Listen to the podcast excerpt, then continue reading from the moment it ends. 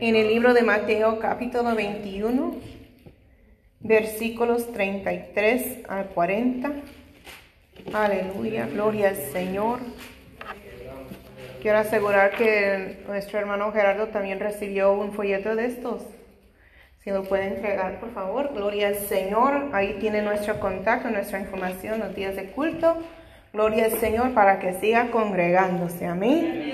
Gloria al Señor. Mateo capítulo 21, versículos 33 a 40. Aleluya. La palabra de Dios se lee honrando al Padre, al Hijo Jesucristo y al Espíritu Santo de Dios. Amén. Amén. Letra roja, ¿quién lo dijo? Cristo. Cristo Jesús. Oír otra parábola. Hubo un hombre, padre de familia, el cual plantó una viña, la cercó de vallado, cavó en ella un lagar, edificó una torre y la arrendó a, a unos labradores y se fue lejos. Y cuando se acercó el tiempo de los frutos, envió sus siervos a los labradores para que recibiesen sus frutos. Mas los labradores, tomando a los siervos, a uno golpearon, a otro mataron y a otro apedrearon. Envió de nuevo otros siervos, más que los primeros, e hicieron con ellos de la misma manera. Finalmente les envió su hijo, diciendo, tendrán respeto a mi hijo. Mas los labradores, cuando vieron al hijo, dijeron entre sí, este es el heredero, venid, matémosle y apoderémonos de su heredad. Y tomándole le echaron fuera de la viña y le mataron. Cuando venga pues, hasta ahí por el momento. Amén, hasta el 39. Oremos en esta hora por este estudio bíblico. Voy a pedir a mi esposo que nos traiga la pantalla, por favor. Padre amado, damos gracias, Jehová, en esta hora, por cuanto tú estás presente, estás aquí en medio nuestro. Ilumina, Jehová, nuestra mente y nuestro corazón con tu palabra bendita y sagrada, que podamos escudriñarla y entenderla, aplicarla por nuestras vidas, Jehová, cada día. Espíritu Santo, yo te doy gracias por tu palabra que trae vida eterna, que es mi Señor Jesús, lámpara a nuestros pies y la guía, Jehová, guía nuestras vidas en todo momento. Exaltamos tu santo nombre en esta hora, en el nombre poderoso de Jesús de Nazaret. Gracias, Padre Santo. Amén. Gloria al Señor. Pueden tomar asiento, hermanos. Y los que no han estado uh, presentes, las, yo creo que ya tenemos más de un mes con este tema de las parábolas de Cristo, pero todos juntos vamos a escudriñar con más detalle qué significa Gloria al Señor, quiero que todos vean, por eso lo pongo de lado. ¿Sí está bien? Gloria al Señor. Amén.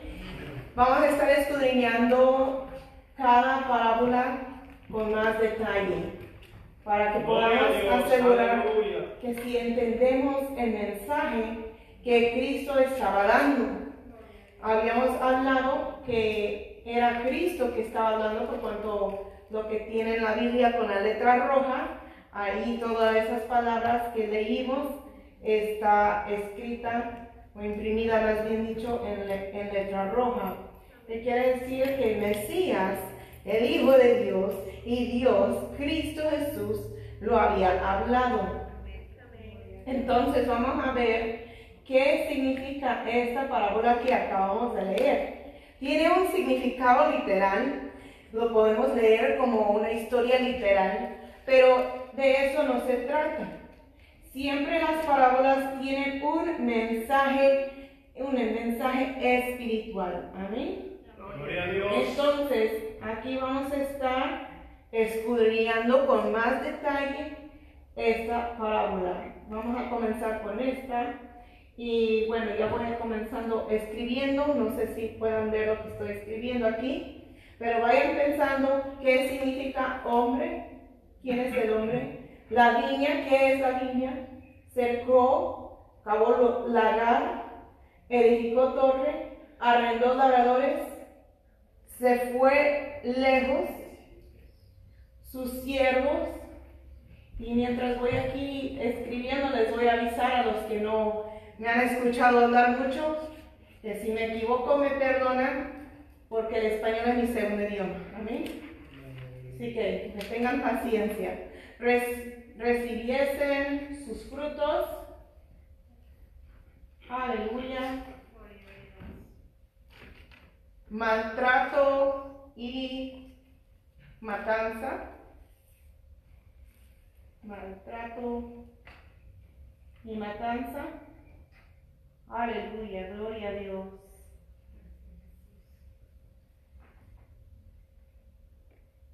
Y se repite eso otra vez ahí en la parábola. Hijo, ¿quién es el hijo? El heredero, ¿quién es el heredero?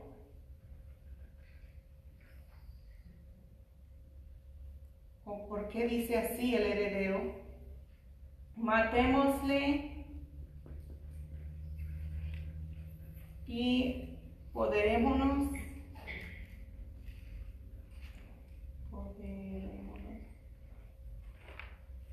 de su heredad. Aleluya, gloria a Dios. Y echaron fuera. Gracias, Jehová. Ya lo Bien. Ok, ya habíamos comenzado, bueno, ya habíamos leído este, esta parábola y comienza diciendo, oír otra parábola. ¿Les parece muy como parecida a esta parábola? ¿Se acuerdan de la parábola última que hablamos? ¿No se acuerdan? Muchos estaban presentes el jueves pasado. Habíamos hablado también de una viña, ¿se acuerdan? Gloria a Dios. Dice, oír otra parábola. Hubo un hombre. ¿Quién es ese hombre? Dios. Amén. Es Dios. ¿De acuerdo todos? Amén. Ok. Hubo un hombre, padre de familia, el cual plantó una viña. ¿Qué es esa viña? Israel, la obra. ¿Alguien desea opinar algo más? ¿La viña o la obra? La viña. ¿Qué significa la viña? ¿Qué es esta viña? Hubo un hombre, padre de familia, el cual plantó una viña. ¿Se acuerdan la semana pasada que era la viña?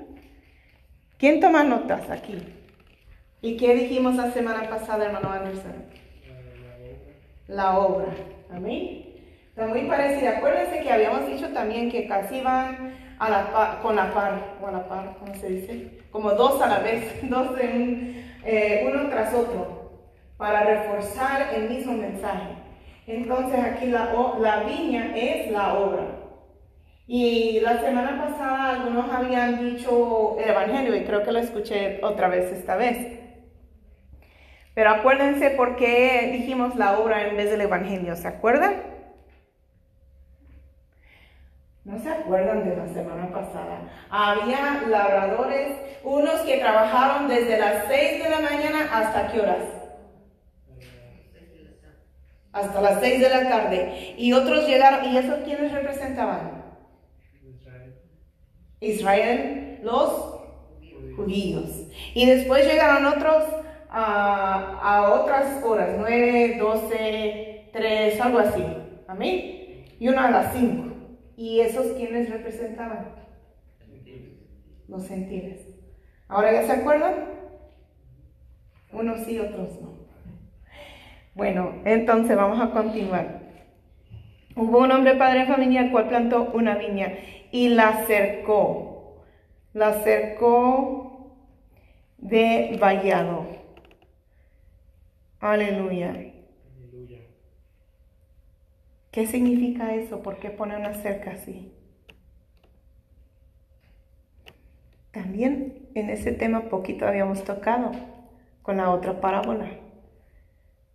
Que hace tiempo, en otro estudio bíblico, les hice pasar a todo el mundo acá a preguntarles de qué nacionalidad eran.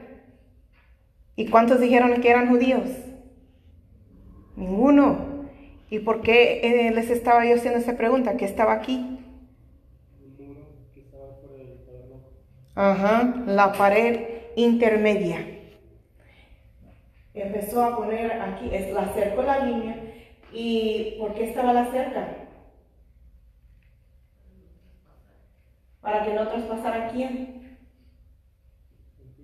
Los gentiles. Porque acuérdense esa pared intermedia, vamos para eh, Efesios 2.14. Aleluya. Efesios 2.14 dice, porque Él es nuestra paz, que de ambos pueblos, ¿cuáles son ambos? Los judíos y los gentiles.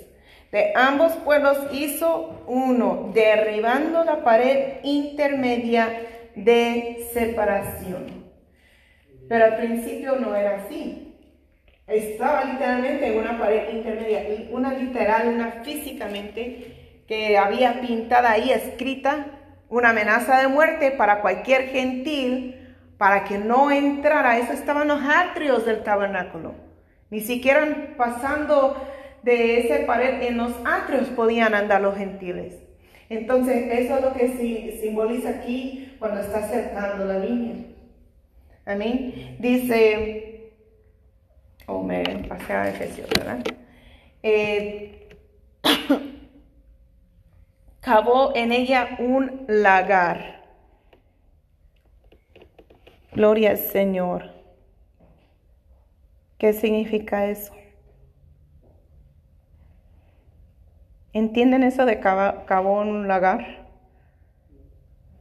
¿Alguien me puede explicar en lo, en lo literal qué significa? ¿Qué es lo que uno hace cuando está cavando un lagar? Haciendo un hoyo. ¿Y qué es lo que se hace en ese hoyo? ¿Cuántos fueron al Biblical History Center? Nos sacó afuera la señora y nos, sentó alrededor de ella y había un hoyo también y era un poco diferente por cuanto estaba cerca de un árbol olivo. Y ahí ponían que las aceitunas y qué hacían ahí. Ajá, ahí sacaban la esencia, eh, el, aceite de las aceitunas. Pero en una viña, ¿qué es lo que se pone ahí? Las uvas. ¿Para sacar qué? ese jugo, la esencia, lo que es de, la uva, amén. Entonces, dice Cabo Lagar, Luis, ¿tienes una pregunta? Te veo como un poco... ok, bien, gloria al Señor. A, este es estudio bíblico, hermanos. Si tienen preguntas, si tienen comentarios, lo pueden hacer. Amén. Ah, entonces, cavó un, un lagar, dice en inglés and digged a wine press in it. Entonces es ahí para extraer el jugo. Gloria al Señor. Entonces, aleluya. Extraer la esencia de la obra que salió cuando uno, gloria al Señor, porque Jesucristo vino a qué? A desechar la ley, a romper la ley, ¿a qué?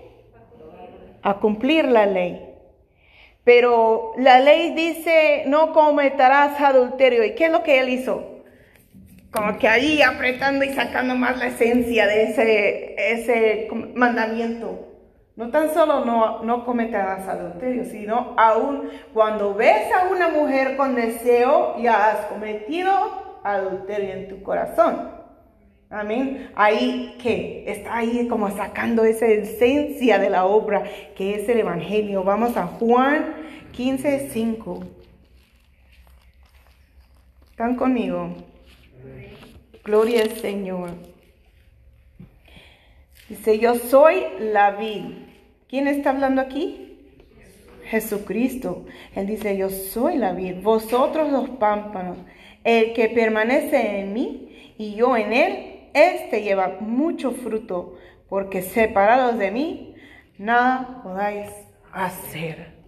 Entonces a la hora que está ahí cavado un, un lagar, gloria al Señor, la obra, la palabra de Dios, al principio había una pared intermedia separando a gentiles de, ese poder de, llegar hacia Dios.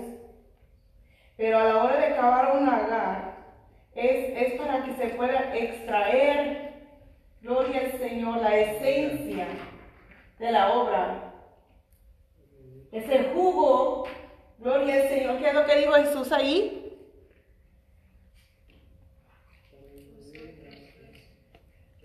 Yo soy la vid. Yo soy la vid. Estamos hablando de una viña, yo soy la vid, dice Jesucristo. Extraer la esencia de la obra que es el Evangelio. Amén, gloria a Dios. Y dice, edificó torre. Vamos otra vez a Mateo 21.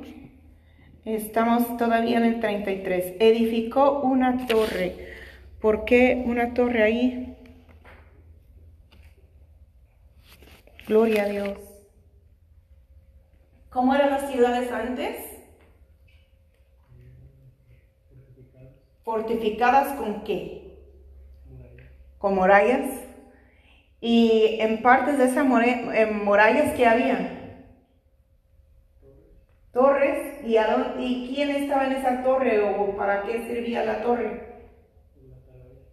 el atalaya. ¿Y qué era el trabajo del atalaya? Vigilar y avisar qué? Cuando viene alguien. Cuando viene quién? Un enemigo. Le es, le corresponde al atalaya dar como voz de alerta.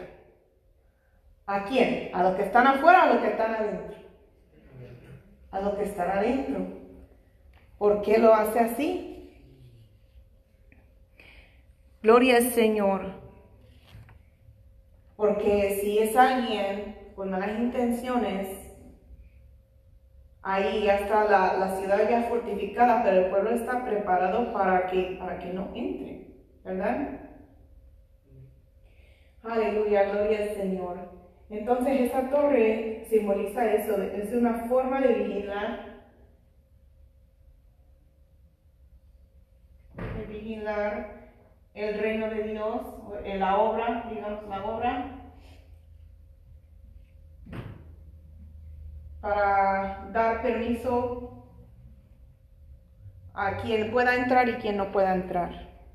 Amén. Porque antes de que llegara Jesucristo, ya dijimos, los gentiles no podían entrar. Y cuando dice arrendó labradores, ¿Quiénes son estos labradores?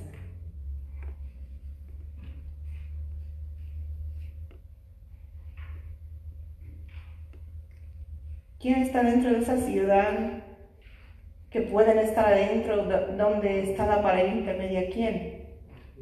Los judíos. Arrendó labradores y esto representa a los judíos, al pueblo judío. Ok. Dice en, todavía en el 33, y se fue lejos. Hubo un hombre, padre de familia, el cual plantó una viña, la cercó de vallado, cavó en ella un lagar, edificó una torre y la arrendó a unos labradores y se fue lejos. Cuando los israelitas estaban en el desierto, ¿dónde estaba Dios?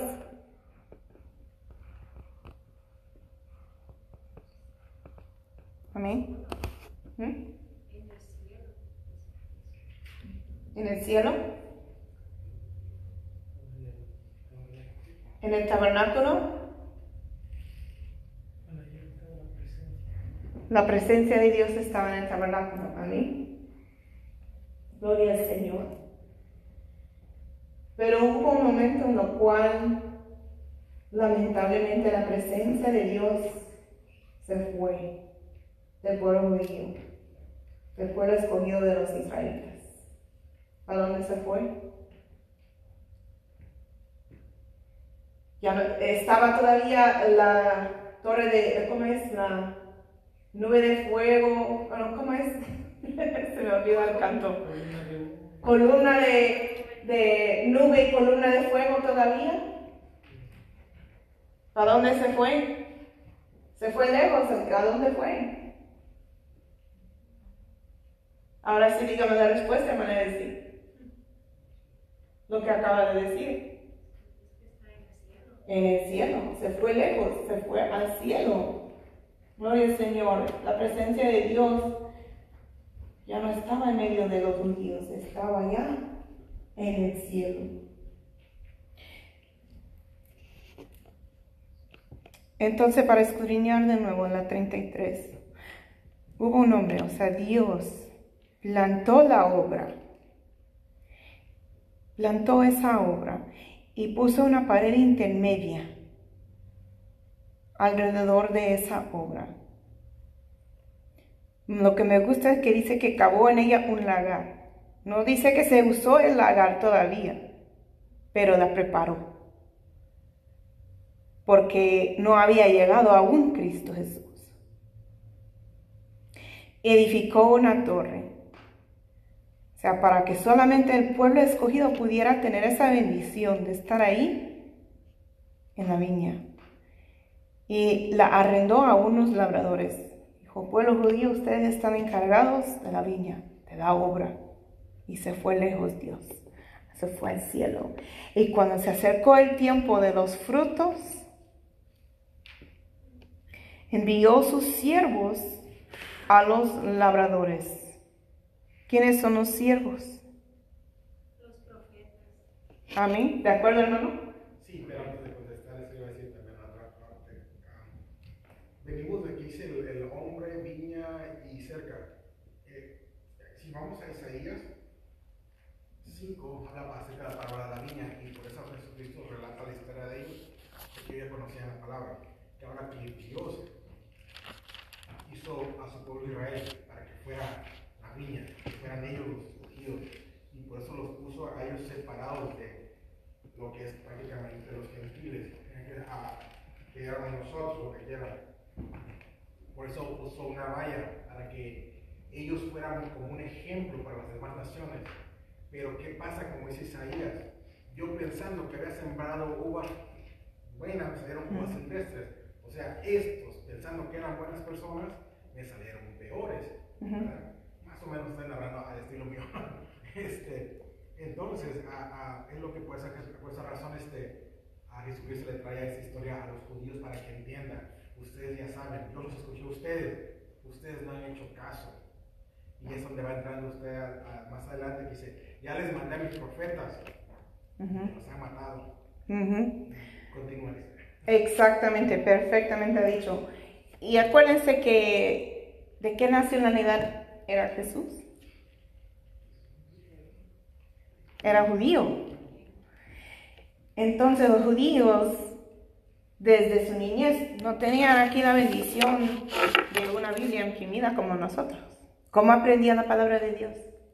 La mamá se encargaba desde su nacimiento hasta cierta edad. Va- variaba dependiendo, pero ya de adolescentes a, más grandes era ya el, el padre que se encargaba. O sea, prácticamente los niños, la mamá, hasta, su pubertad. En adolescencia ya era prácticamente el papá. Por esa razón, cuando a Jesucristo en el templo, ¿y este qué hace aquí? Siendo muchacho aquí y sabiendo tanto. Pensaban que su papá le había enseñado, pero no, sino su padre que estaba Su Padre Celestial. Entonces lo tenían que aprender que de memoria. Jesucristo, él ya sabía lo que estaba escrito en Isaías. Los judíos, los fariseos, los sumos sacerdotes se supone que también tenían conocimiento de qué es lo que había dicho el profeta Isaías. Lo que estaba diciendo el hermano está en Isaías 5. Ahora cantaré por mi amado el cantar de mi amado a su viña. Tenía mi amado una viña en una ladera fértil. La había acercado y despedregado y plantado de vides escogidas. Había edificado en medio de ella una torre. Ve que está usando básicamente la esencia de lo que el profeta ya había hablado en esta parábola para que entendieran. Dice, y hecho también en, en ella un lagar y esperaba que diese uvas y dio uvas silvestres. Ahora pues, vecinos de Jerusalén y varones de Judá, juzgar ahora entre mí y mi viña. ¿Qué más se podía hacer a mi viña que yo no haya hecho en ella? Como esperando yo que diese uvas, ha dado uvas silvestres. Amén. Gloria al Señor. Entonces, amén. Los siervos son los profetas. Y dice, recibiesen sus frutos. Gloria al Señor. ¿Cuáles, ¿Cuáles son los frutos? Recibiesen los frutos. ¿Qué significa eso? Si la viña es la obra, que es, que es la, la fruta? Las almas. Gloria al Señor. Bendito tú eres, mi Cristo Jesús. El fruto de la obra del Señor. Amén. Que sí, puede hacer las almas. ¿Alguien más? La palabra, ¿alguien dijo la palabra? Pero cuando habla de los frutos, es fruto de la obra. Que estos son frutos de la obra. Amén. Maltrato y matanza. ¿A quién maltrató y a quién mató?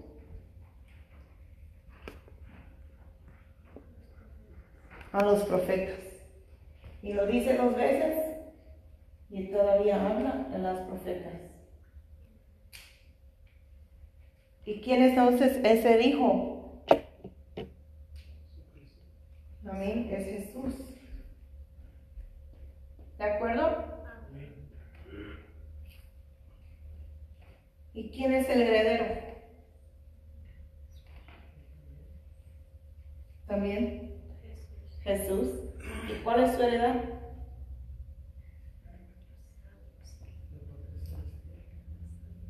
Amén. Él es heredero de los cielos, la patria celestial, vamos a poner así. La patria celestial. Y cuando dice, matémosle, matémosle y poderémonos de su heredad, ¿qué es lo que estaba haciendo? ¿Qué estaban haciendo estas, estos labradores?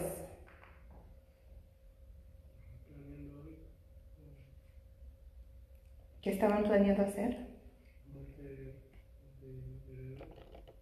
A matar al heredero la matanza de Jesús. Amén.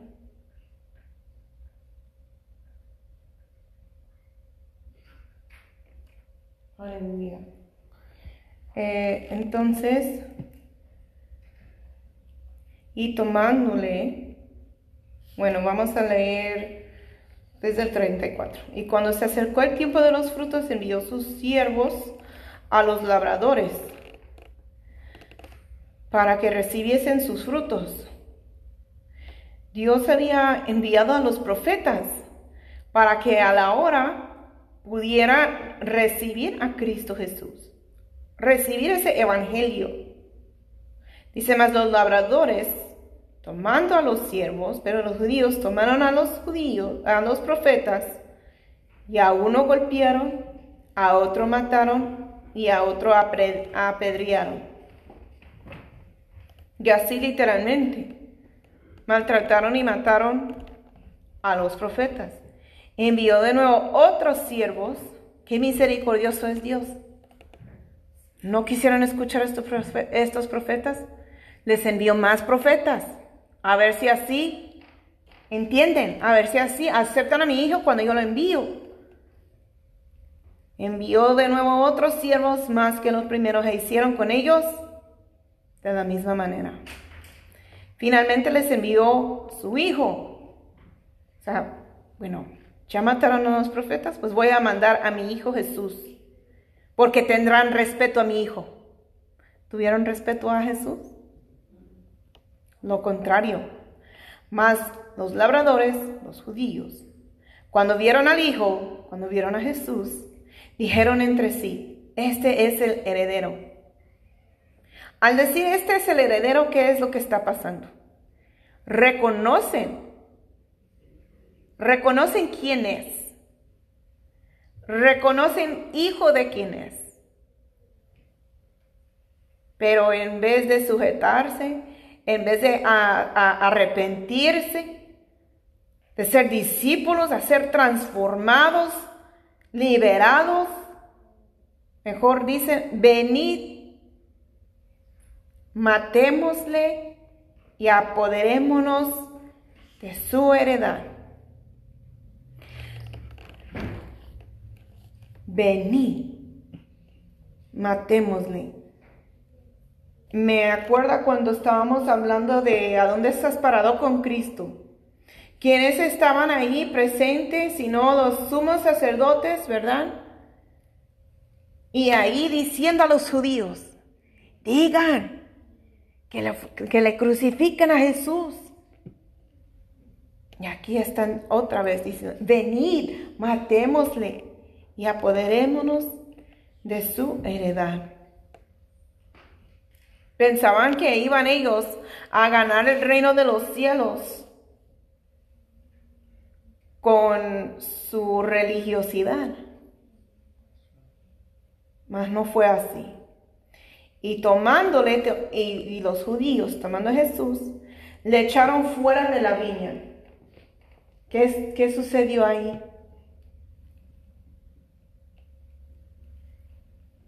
¿De quiénes estamos, de quién estamos hablando? Lo acabo de mencionar, hermanos. Salma, lea ahí de nuevo, por favor. En, en el versículo 38.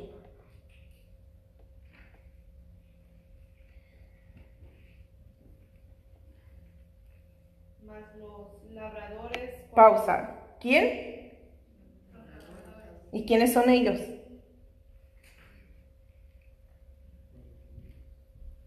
Dígame fuerte. El pueblo judío. Ok, entonces, el pueblo judío. Adelante. Cuando vieron al Hijo. Ah, pausa. ¿A quién? A Jesús. Entonces, ¿quién está echando fuera a quién? Los judíos. Amén. Los judíos echan a Jesús fuera. Gracias, Sandra. ¿Fuera de dónde?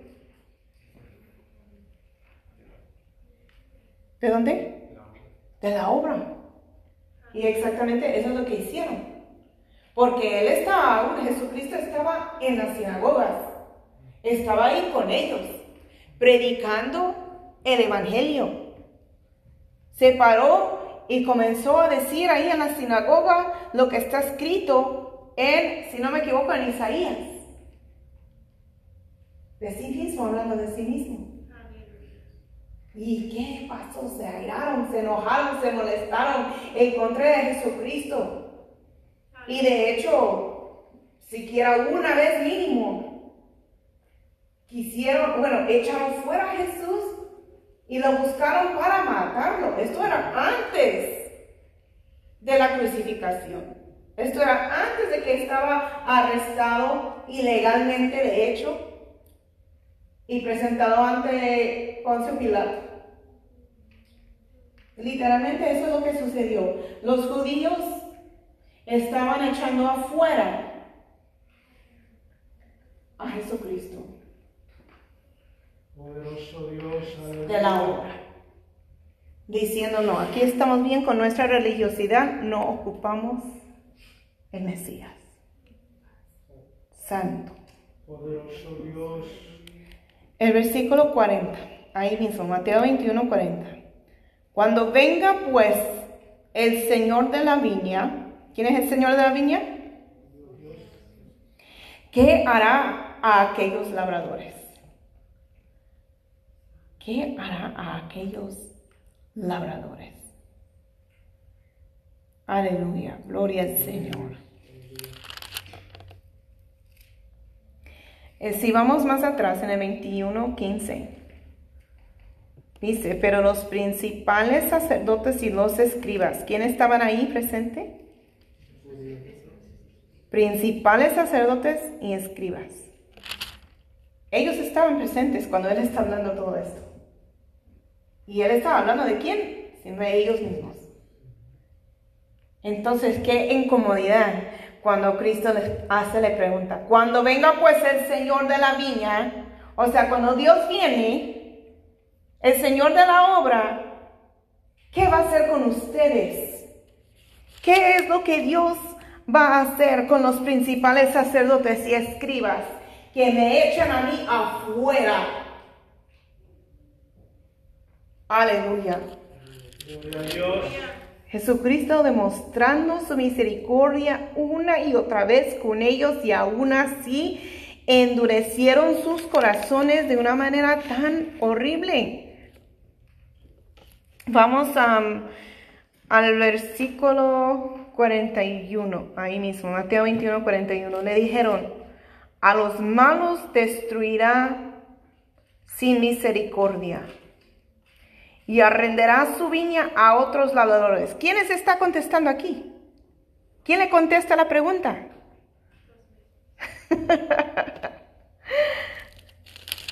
sí, hermana.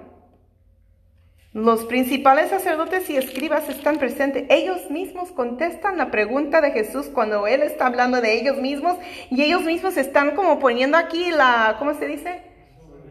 ¿El qué? La soga en el cuello es lo que están haciendo. Porque ellos mismos están reconociendo, dicen, le dijeron a los malos, ¿y quiénes son los malos? Ellos. A los malos destruirá sin misericordia. Sin misericordia porque ya demostró tanto, tanto, tanto, tanto la misericordia con ellos y no quisieron. Y arrendará su viña a, los, a otros labradores. ¿Quiénes son los otros labradores? Los gentiles, nosotros, nosotros, los discípulos. Aleluya. Que le paguen el fruto a su tiempo. Sí, pusieron ahí las sogas sobre su propio cuello, ahí mismo. No es de que no entendían, no quisieron aceptar a Cristo. Bien, gloria al Señor. No sé si alguien me puede borrar aquí, por favor. Sí, un comentario, no tenemos. de no puedo borrar el problema. Este, en los, dice que les mandaron a su, a su siervo, al primer siervo que los, que los mataron. Luego dice que le mandan más siervos que lo vuelven a hacer. Está hablando profetas menores y profetas mayores que tenían más autoridad. Y recordemos que si nos vamos también a, a Isaías, que estamos hablando hace rato, Dice, haré que quede desierta, no será podada ni cavada, y crecerá el, el car de los espinos, y aún las nubes mandaré que no derramen lluvia sobre ellas. Recuerden que el último profeta que hubo en Malaquías, ahí fue en un lapso de tiempo que no hubo más palabras del Señor. Por eso cuando llega Jesucristo en ese tiempo, prácticamente la maldad de ellos se había multiplicado. Aunque tenían ese conocimiento, pero prácticamente ya no, ya no estaba Dios en su corazón que Dios desapareció prácticamente de la vida de ellos. Por eso cuando llega Jesucristo y le habla esas palabras, ellos sienten esa, esa, esa, como espada que está revolviendo su corazón. Y Jesucristo está profetizándose a sí mismo en ese momento. Ustedes me van a matar. Además, Jesucristo está profetizando. Ustedes me van a matar a mí. Amén. Y es cierto lo que dijo ahí, lo que habíamos dicho que se fue lejos, que Dios se fue lejos. Acuérdense, sí, como digo de hermano, había un lapso de cuántos años de silencio.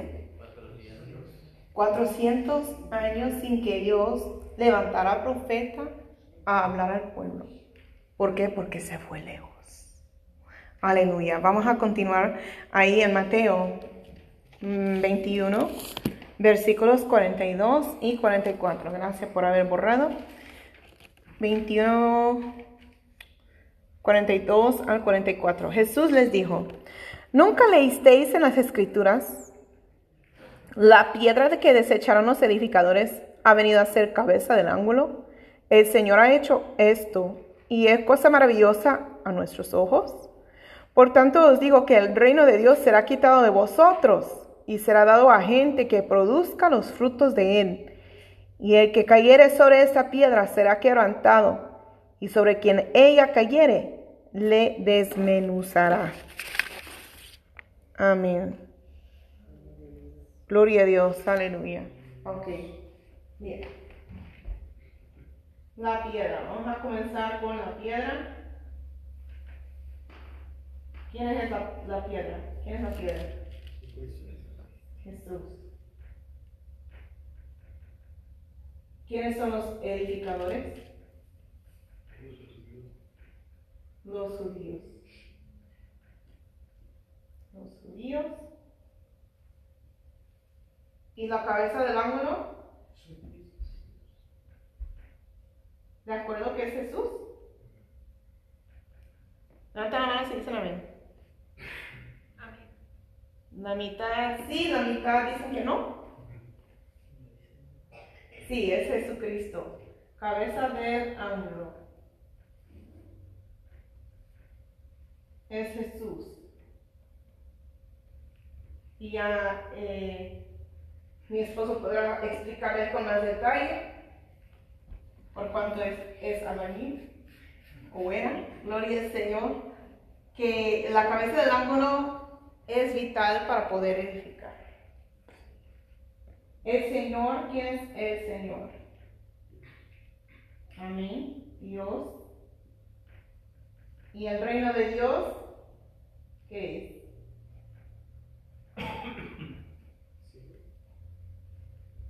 ¿Qué, qué hay en el cielo para nosotros? La vida eterna. Amén. ¿Había dicho algo de hermana Laura? Moradas también. Amén. Y cuando dice vosotros, ¿a quién anda? Mm, escuché judíos, escuché gentiles. ¿Cuáles eran? ¿Mm? Escudriñe. Gloria a Dios. Los judíos. Amén. Y gente que produzca los frutos. Gente que produzca, produzca los frutos. ¿Quiénes son? Los que realmente hacen la voluntad de Dios. Sí, habíamos dicho la, la vez pasada justo, los que son cristianos verdaderos, reales. ¿sí? Gloria al Señor. Y a la hora de producir los frutos están que haciendo que ese evangelio fluya. ¿amén? Dice de él. ¿Quién es él? ¿De quién? Escuche Dios. ¿Están de acuerdo? ¿Dónde estamos? Por tanto os digo que el reino de Dios será quitado de vosotros, quitado a los, gentil, eh, los judíos, y será dado a gente que produzca los frutos de él. Amén. Y el que cayere. ¿Quién es el que cayere?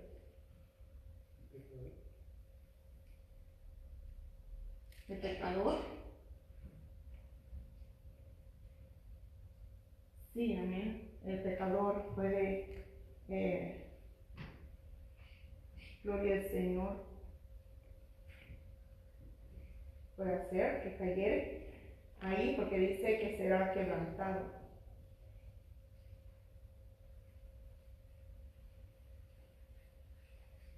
¿Alguien más tiene otra opinión para el que cayere? ¿Mm? ¿Los fariseos? Frío, tibio. ¿El frío? ¿El tibio? Cayendo. Ok, y cuando dice el que cayere será quebrantado.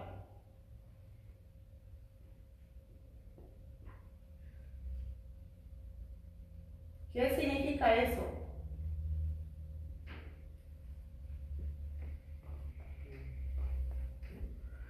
El que cayere sobre qué? ¿Y quién es la piedra? Ok, entonces el que cayere sobre Jesús, dice será quebrantado. ¿Qué significa eso? Van a sufrir. Le va a doler, ¿no? El otro día yo me di un buen, una buena caída que me dolió mucho. Gloria al Señor. Pero eso es fuerte. Pero más fuerte aún es lo que sigue. Quien ella cayere.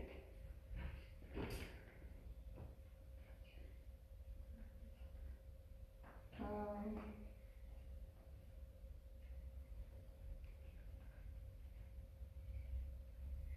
¿Qué significa eso?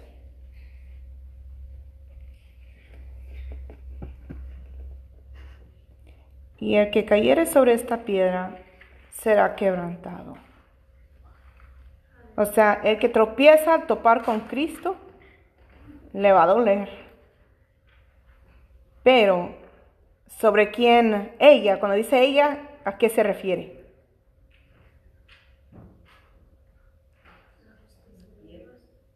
La piedra. Y sobre quien la piedra cayere y sobre quien Jesucristo cayere, ¿qué significa eso? ¿Mm? El juicio de Dios, básicamente sí. Porque mi esposo casi siempre lo describe cuando habla de la, la cabeza del árbol, la piedra principal, la, ¿cómo se llama? La piedra angular. Es casi siempre se pone del árbol, ¿no? Y es la que va arriba, medio, ¿verdad que sí? Entonces, está, está ahí, ya está dedicado ahí. Estaba a su alcance Jesucristo al pueblo judío, a los fariseos, a los sumos sacerdotes. Mas le rechazaron. Entonces, cae esa piedra sobre ellos. Porque tenían a Cristo a su alcance.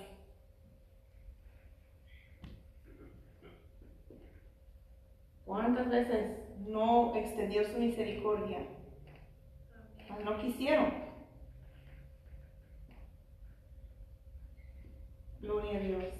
Poderoso Dios, aleluya. Y el que cayere sobre esta piedra será quebrantado, y sobre quien ella cayere le desmenuzará.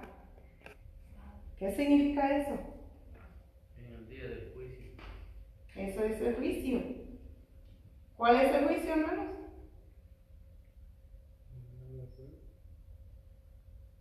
Pues prácticamente todos aquellos que, como los que eh, ha estado hablando de los que, primeramente, de, de, de los judíos que no aceptaron la verdad, entonces tropezarán, alude que tropezarán en el, en el, en el día del juicio, la cual van a ser juzgados todos aquellos que no creyeron también en el Señor. Sí, eso incluye también a los que hoy en día escuchan de Cristo y no, no la aceptan. Y yo creo que, gracias a Dios, nosotros podemos ponernos aquí en esta parte. Porque nosotros tropezamos siendo pecadores y nos dolió. cuando uno tropieza y cae al suelo y está a nivel más bajo. Amén. Y es ahí donde mucho Cristo nos alcanzó. Cuando estábamos en lo más bajo. Ahí hay esperanza porque Cristo dice, hija mía, hijo mío, te la camina conmigo. Poderoso Dios, Pero aleluya. el que rechaza una y otra y otra vez, teniendo a Cristo al alcance,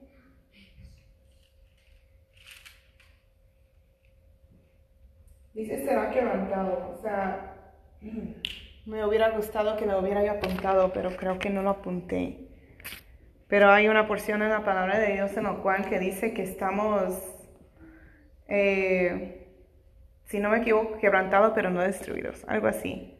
No recuerdo en el momento dónde está. Pero hay aquellos a la hora de que algo se disminuye, es que ya está como en pedazos microscopios, bien chiquititos, ya no hay esperanza de volverlo a, restablecer, a reconstruir, a reedificar. Se acabó la esperanza.